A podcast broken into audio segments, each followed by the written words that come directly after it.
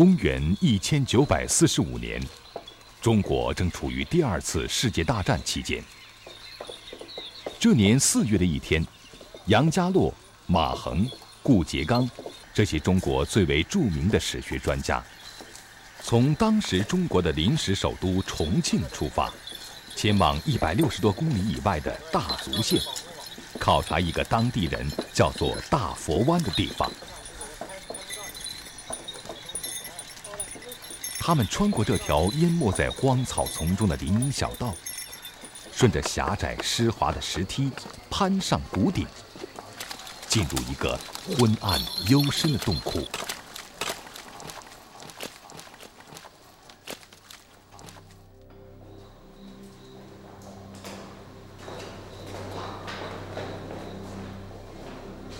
当队员们拧亮手中的电筒，一个奇妙的。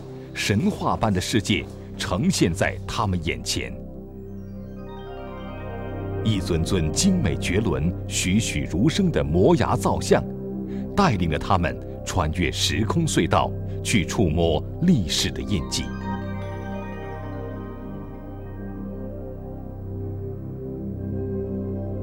一座石窟艺术的宝库，在乱石杂草和历史的烟尘中淹没了千年之后。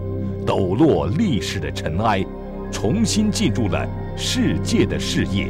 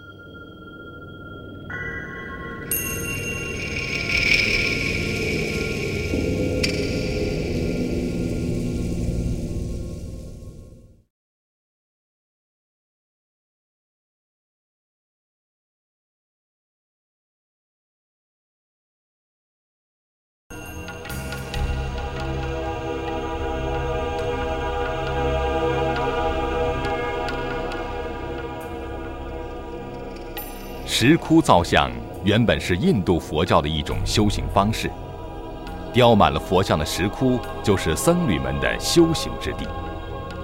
后来佛像越雕越精美，种类越来越丰富，石窟造像也就成为了一门艺术。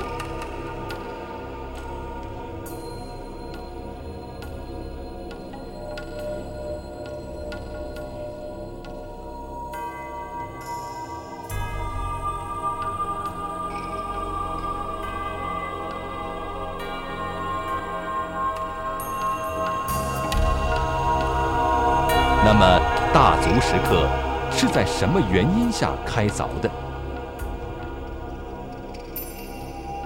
为什么要选在这个今天看来较为偏僻的地方进行呢？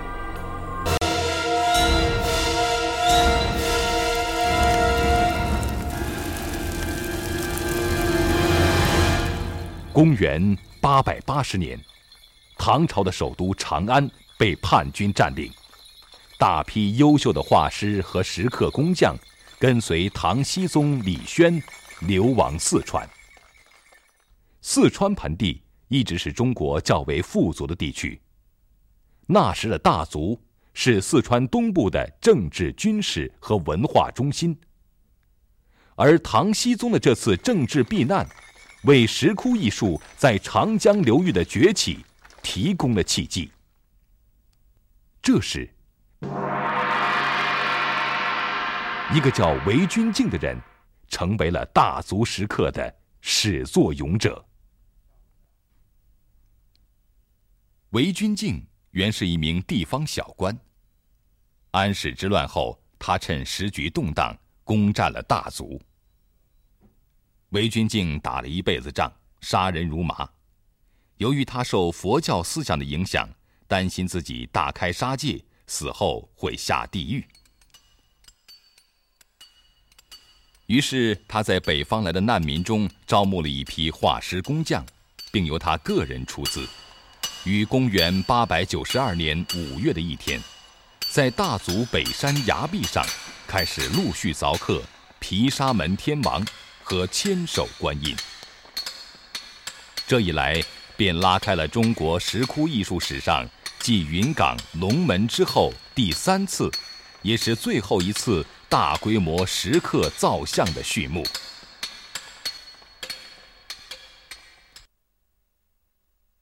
毗沙门天王造像，是大足石刻中的第一尊雕像。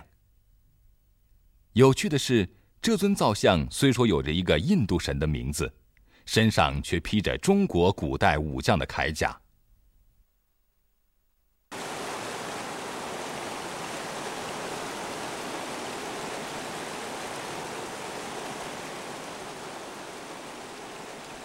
大足的佛和菩萨都长着中国人的面孔，完全摆脱了印度犍陀罗雕刻艺术对中国早期石刻造像的影响。创造了一种纯中国式的石窟雕刻风格。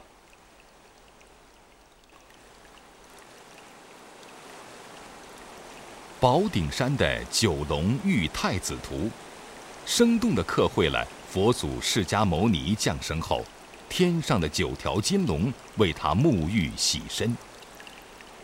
在原先的印度佛教里，为太子洗浴的不是龙，而是蛇。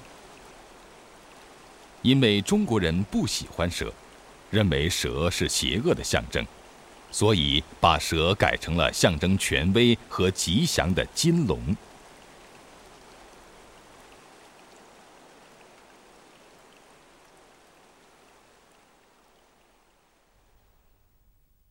观音在印度佛教中原本是一位男性，进入中国后却演变成了一位。广结善缘、颇具母仪风范的东方女性。北山的这尊属猪观音，身高不过一米左右，手持念珠，在椭圆形的背光衬托下，更显得这位女菩萨体态轻盈、妩媚可亲，故又被称为媚态观音。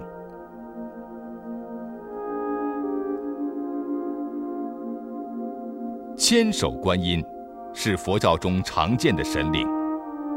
中国许多地方的千手观音，有的是六只手，有的是八只手，还有的是十二只手。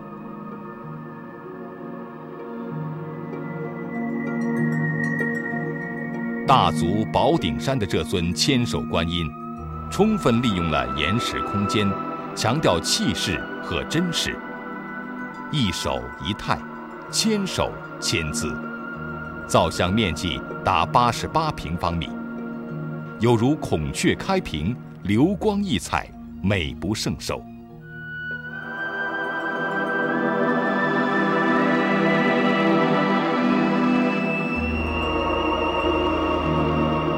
这尊千手观音到底有多少只手？很多人都数过，但从来没有人。能数清楚。直到公元十七世纪时，一位和尚利用给观音贴金箔的机会，贴一只手，投下一根竹签，才弄明白观音一共有一千零七只手，是个名副其实的千手观音。在大足石刻群中，人们不难发现一个有趣的现象。在北山，石刻造像以佛教人物为主；而和北山相距不足十里的南山，则是道教的石刻造像。各教的造像有的独具一山，而有的又共居一窟。为什么呢？这还要追溯到中国传统文化三大主体发展的历史。孔子。是中国儒家学说的创始人，被尊为至圣先师。他所主张的忠孝伦理，至今被中国人视为正统文化。道家学说是由另一位哲人李耳所创，其哲学思想自成一派。道家讲究的是清净无为、大道无痕。后来道教信徒把李耳奉为太上老君，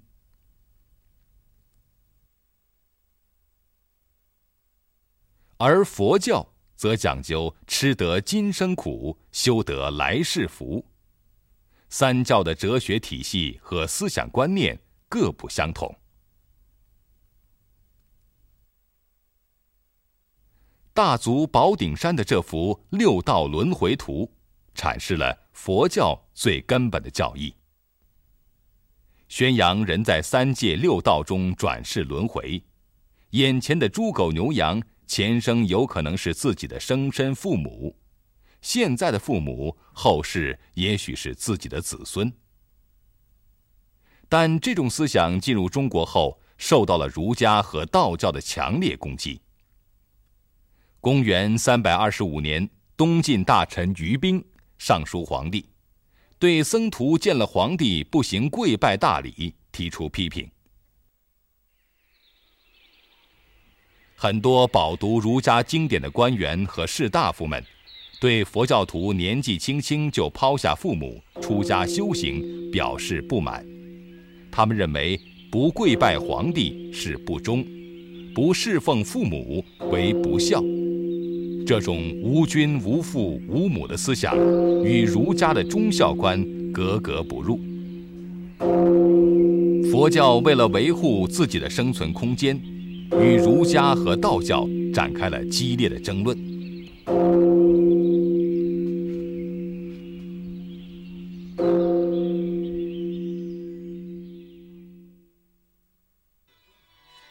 公元三世纪，一个叫伯远的和尚和一个叫王福的道士，两个人经常在一起争论佛教和道教的优劣短长。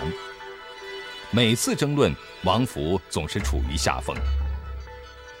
王福为了证明道教的正统地位，冥思苦想了几日，便编出了一本《老子画胡经》，讲的是道教始祖老子后来去了印度。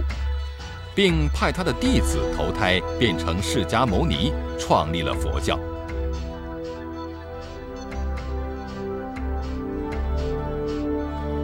佛教徒也不甘示弱，于是编了一部《清净行法经》，加以回击，说佛祖释迦牟尼派了三位弟子下凡教化人类，一个叫如同菩萨，就是孔子；一个叫光净菩萨。是孔子的徒弟颜回，还有一个叫摩诃迦叶，就是道教的始祖老子。佛教在反击道教时，也不忘记把儒家当成自己的攻击对象。后来，在各种政治势力的参与和左右下，佛教与儒道两教的矛盾进一步激化，最终由激烈的论辩演变为暴力冲突。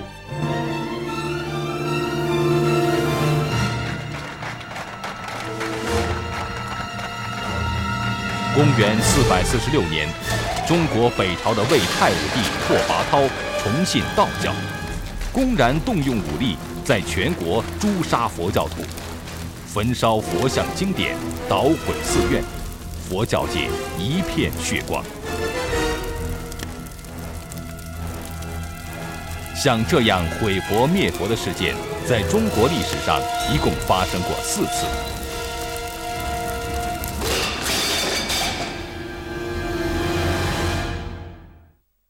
三教之间的每一次冲突，都引起社会的剧烈动荡，让教徒们诚惶诚恐，让百姓们不知所措。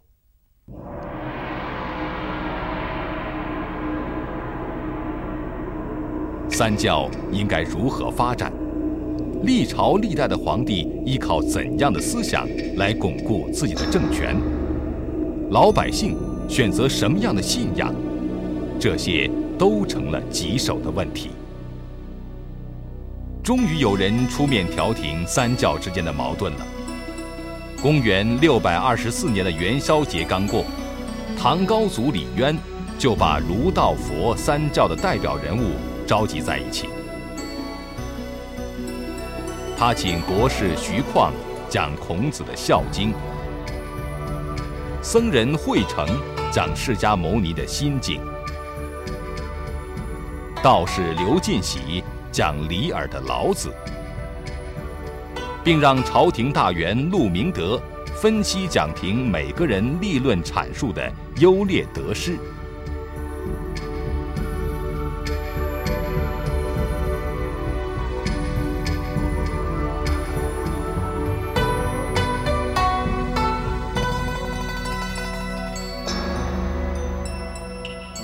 这次调停就是历史上著名的三教论衡。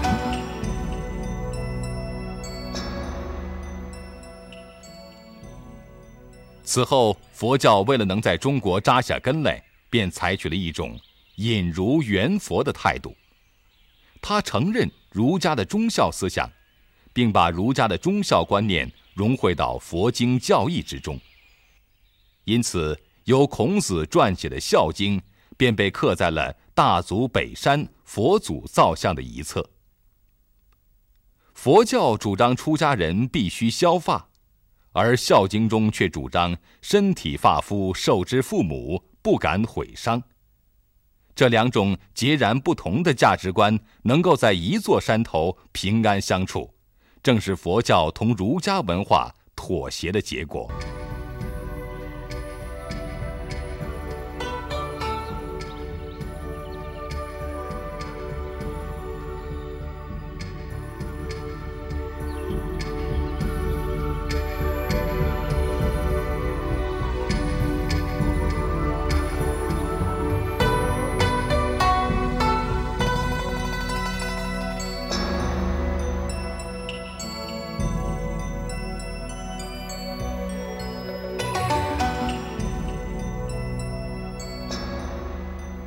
在三教逐渐走向和解之际，大足石门山上，释迦牟尼和玉皇大帝的石龛只隔了一道墙，两人相邻而处，共保一方平安。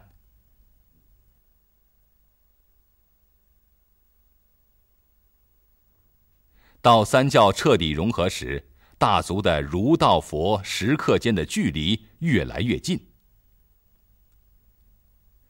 石转山东段的石窟区，有连在一起的三窟造像，分别供奉着儒家、佛家和道家的最高神灵。这个窟内的孔子雕像左右肃立十哲弟子，仿佛是佛教造像中的十大菩萨。这是儒家宗教化在造像艺术中的体现。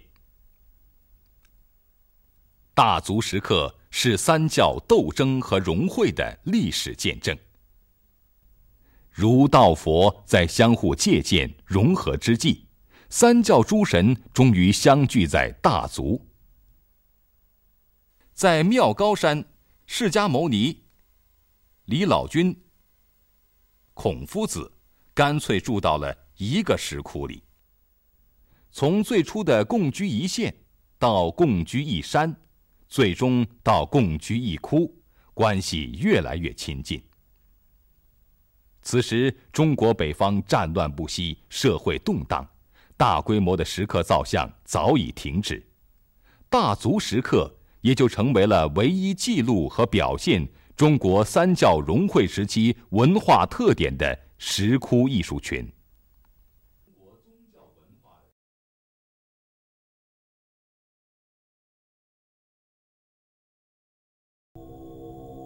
大足石刻，在中国的石窟艺术中，无论是从形式上，还是从思想内涵上，都已呈现出本土化的趋向。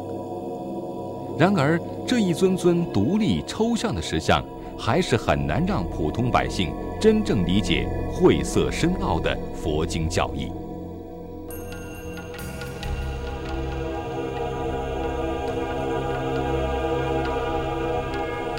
公元一千一百七十五年初夏的一天，一位身穿袈裟、头戴斗笠的僧人，经过长途跋涉，回到了久别的故乡。他叫赵志凤，年仅十九岁。三年前，他只身从大足前往四川西部的弥牟镇，进入由四川密宗始祖刘本尊创建的圣寿本尊院，学习密宗大法。如今，他作为密宗的六代祖师，学成返乡，传经布道。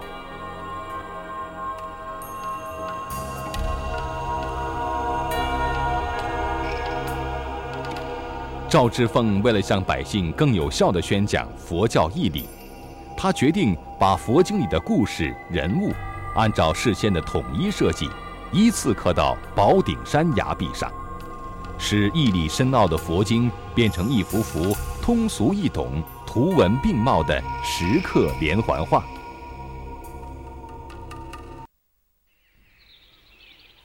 在宝顶山南崖的西端。有一组表现以修行为主题的石刻，取名“牧牛图”。整幅雕刻长达二十七米，展现了牧人驯牛的过程。在这里，牧人被比喻为修行者，而牛被形容成修行者的心。通过图中各种驯牛的方法来表现佛门弟子调伏心意的修行过程。第一幅雕刻取名“喂牧”，表现的是一头壮牛，因未受牧人放牧，心性倔强，背向牧人，正昂头怒吼，欲向山上奔去。这幅图用生动的形象来比喻一个人还没有佛缘。到了第八幅相望时，我们可以看到一头牛。正在低头伸舌舔蹄，牧人的头微微侧在一旁，双手交于腹前，赤足坐在峭石上，怡然忘情，凝神倾听着第九幅图中老牧人吹奏的牧歌。此时的修行者已经到了超凡脱俗的境界。双望。是牧牛图中的最后一幅。牛经过不断的调伏，已经由放荡不羁变得温顺服帖。他四腿跪伏，卧地而息。牧人袒胸裸腹，在树荫下仰身憩睡。头顶上方的小猴倒吊树上，用手去抓他的衣服，他竟不予理会。这幅图寓意着牧人的心通过不断修正，已由心猿意马变得物我双忘。经过牧牛图的修正，已使修行者有所觉悟，但毕竟还未证得佛果，所以仍需继续修行，并且还要受到佛祖们的询问，以证实修行成果。于是，在牧牛图后又雕刻了以问法为主题的圆觉洞。圆觉洞高六米，宽九米，深十二米，是大足石窟中最大的一个洞窟。明暗对比是圆觉洞的主要表现手法。洞内以暗为主。暗中有明，明暗黑白的反差形成了强烈的视觉冲击。深具幽暗的洞窟中，十二尊菩萨分列两侧，个个衣着华丽，神态安详。整个洞窟只有洞口上方开了一个天窗，光线由此而入。直射跪向佛祖问法的弟子，使之成为洞窟的视觉中心。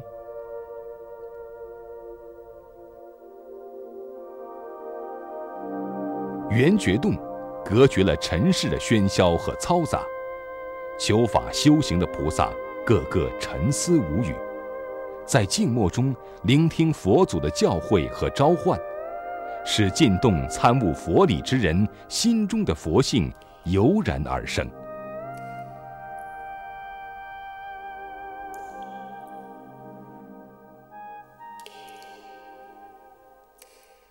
宽敞的洞厅，在一片静谧之中，不时传来了滴水声。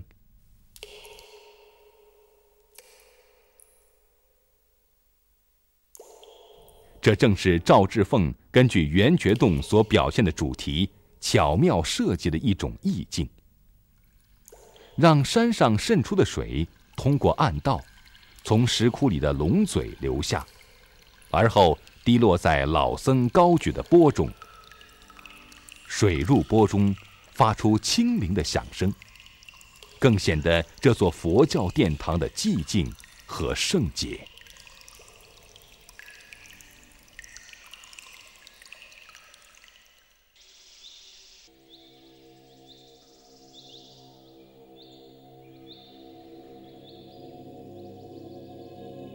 经过七十多年的艰苦努力，宝顶山摩崖造像于公元一千二百五十二年基本完工。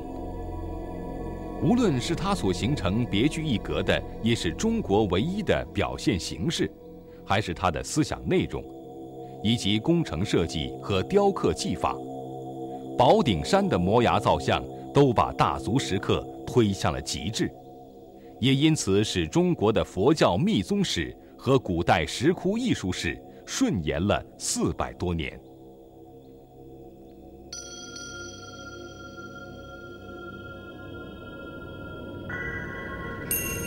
这时的赵志凤，已由一个血气方刚的小伙子，变成了年逾九旬的老人。他终于实现了自己的夙愿，把宝顶山。建成了全中国最大的佛教密宗道场。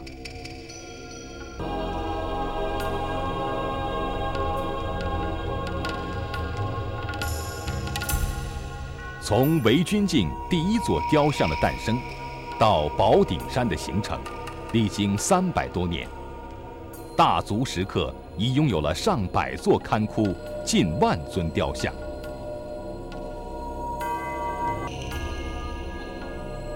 就在宝顶山摩崖造像即将全部完成的时候，也就是公元一千二百五十九年，蒙古大军围攻大足东北方向的德州，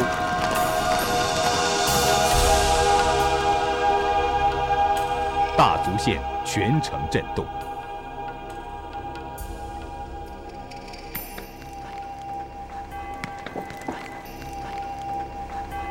正在进行雕刻的工匠们丢下手中的工具，躲避战乱。